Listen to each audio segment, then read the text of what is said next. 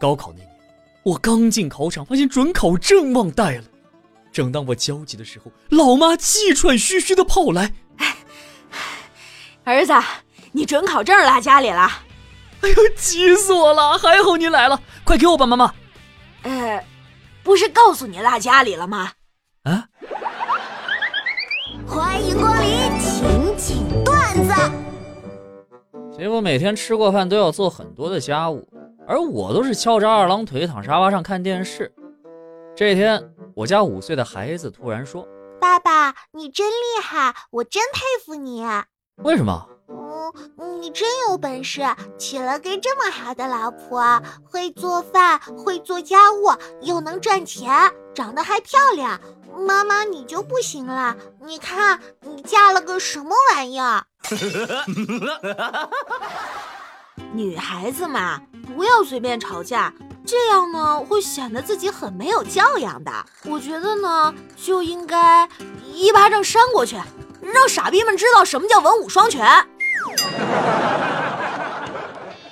哎，搓澡时觉得沉默太尴尬，于是我主动和搓澡师傅说：“呃，还没吃饭吧？”结果可能语气有问题，现在我脱了一层皮呀。前几天丈母娘到我家小住，晚上老婆在厨房做饭，丈母娘偷偷给了我五百块钱，对我说：“乖女婿。”知道我女儿看得紧，给你点零花钱也算是私房钱。我眼眶都红了。小声说：“妈，我自己有私房钱。”闺女，你看看，我就说他肯定藏私房钱了，剩下的你自己处理吧。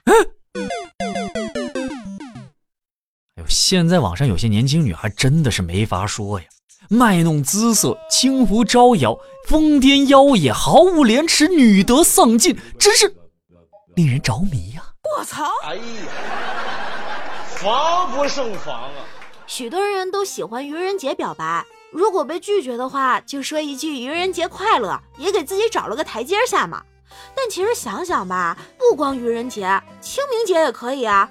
万一被人拒绝了，你就这么说啊，不好意思，呃，刚刚我被附身了。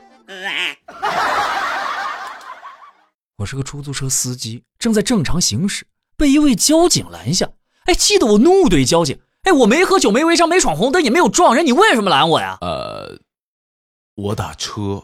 你大爷！前几天我带着孩子去看话剧，买的是楼上的票，可是吧，我儿子小，总是喜欢趴在栏杆上往下看。这会儿就来了个工作人员过来说：“哎哎，你们好好看着孩子，别让他掉下去。楼下是贵宾席，掉下去是要补票的。”大家有没有发现，白天的饿跟晚上的饿是不一样的？白天的饿吧，就是比较理性，饿了吃点啥呢？算了一会儿再说吧。但晚上的饿就不一样了，晚上是思维上的。我不管，我要吃饭，说啥都不好使。叔叔，你是来相亲的吗？不是啊，怎么了，小朋友？姐姐。你放心进来吧，不是这个人跟你相亲。